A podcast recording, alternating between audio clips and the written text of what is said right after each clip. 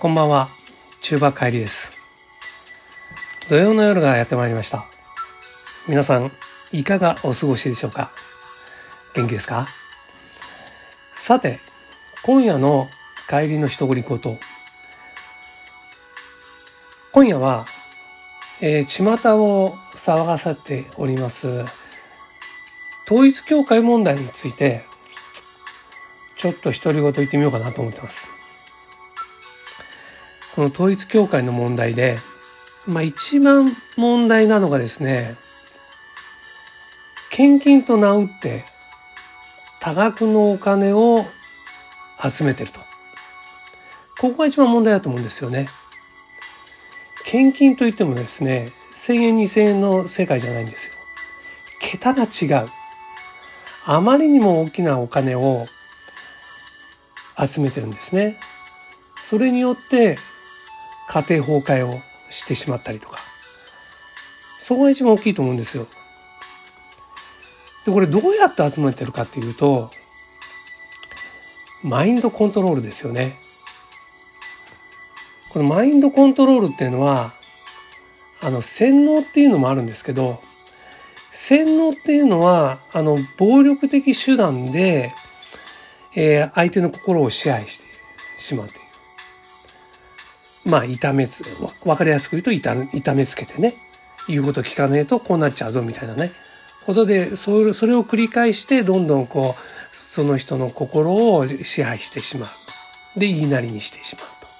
と。で、マインドコントロールというのは、あの、そういう暴力的なことではないんですよね。あの、心の隙に、こう、隙間に入り込んで、情に訴えたり、ね、会話でこの相手の心を変えて導いていく。という、こう、戦法なんですよね。で、あの、統一教会っていうのは、あの、こう、宗教団体ですよね。で、人間っていうのは弱いもので、弱い生き物でですね、なんか困ったりすると、あの、最終的にこう、神様、仏様、天神様っていうかですね、そういうものにこう、頼ったりするわけですよ。で、えー、まあ、信じる者は救われるじゃないですけど、それそれを、その、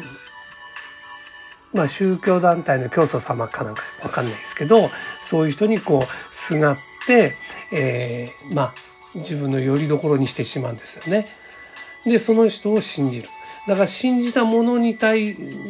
の言葉を、まあ信じて、あなたが幸せになるには、こういうことをしなきゃいけないですよっていう、こう、えー、心をコントロールどんどんされていくんですよね。そして、あの、だから、こうしなさいっていう教え、あの、僕は宗教のことよくわからないんですけど、あの、教えというよりはお金をこう払いなさい、払いなさいっていう、こう、えー、心を導いていくんですね。これが、あの、まあ、辛いところですよね。人間の弱みにつけ込んでじゃないですけど。で、あの、このマインドコントロールとか洗脳っていうのをこう、えー、ネットとかでね、こういろいろ調べているときに、ふとね、あの、恋に落ちるっていうのありますよね。それもですね、こう、あれ、これもなんか、洗脳でもないし、マインドコントロールでもなく、自己コントロールっていうか、あ、暗示ですよね。暗示なのかなと。この恋に落ちるっていうのは。あの、誰かに、こう、第三者に強要されて、あいつを好きになるよとかいうことじゃないですよね。だから他者からこうコントロールされてるもんじゃなくて、自分がこう、あの、自分をコントロールするでもなく、こうコントロールできなく、ノーコントロール状態になってしまうという。ね。これどういう状況なのかなってね、あの、ふと思ったりしました。でね、このあの、恋に落ちるっていうのは不思議なことですよね。あの、僕ドドイツ好きなんですけど、古典ドドイツでですね、まあ似たようなのがあるんですが、一つご紹介しますとですね、あの人のどこがいいかと尋ねる人に、どこが悪いと問い返す、ね。あんな男のどこがいいのとかね、あんな女のどこがいいのとかいう旗からこう冷静に見るとそう思うところをあのもう恋に落ちた人っていうのはそういうのをあのえあんたどこが悪いって言うけどじゃあ逆にどこが悪いのってねあの逆切れじゃないですけどそういうものになるというあのある種のマインドコントロール。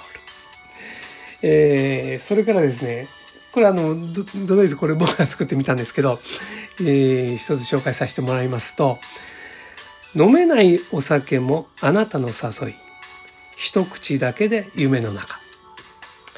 これなんか平和ですよねあの恋に落ちてですね注意しなきゃいけないのが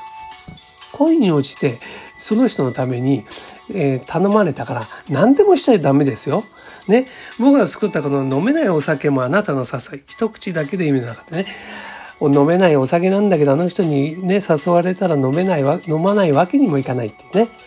で飲んでしまう。まあ、こんなのは可愛いからいいですよね。だけどあの恋を恋に落ちて盲目になっちゃってねあのあなたに言われて大きなお金を貸してあげてしまいましたとかね差し上げてしまいましたってなると、これ宗教団体と同じになっちゃいますからね。あの、今恋に落ちてる人は、ちょっと冷静になって、そういうお金の問題とかなった時には、ちょっと冷静になってね、考えてみてくださいね。お願いしますね。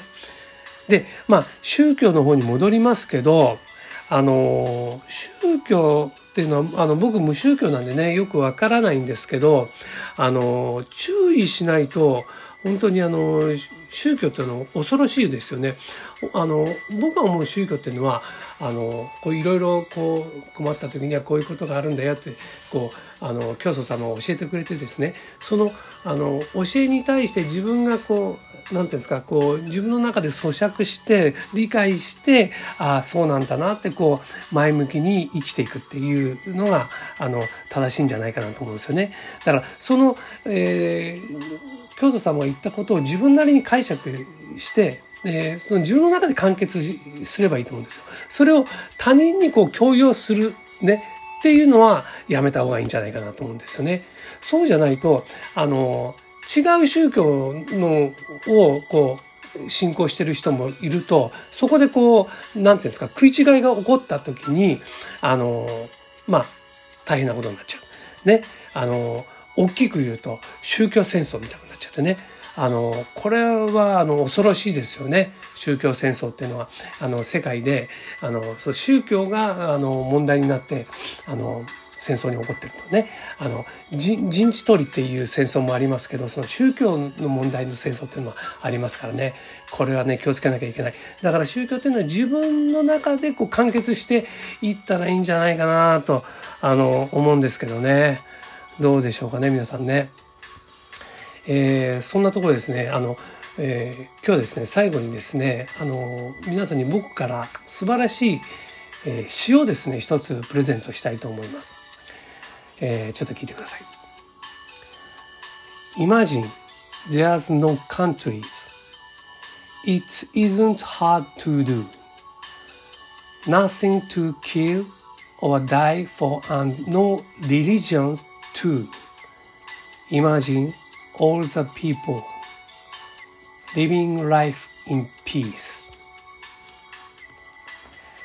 帰りの独り言この番組は CM キャスティングのプライスレスの提供でお送りいたしました。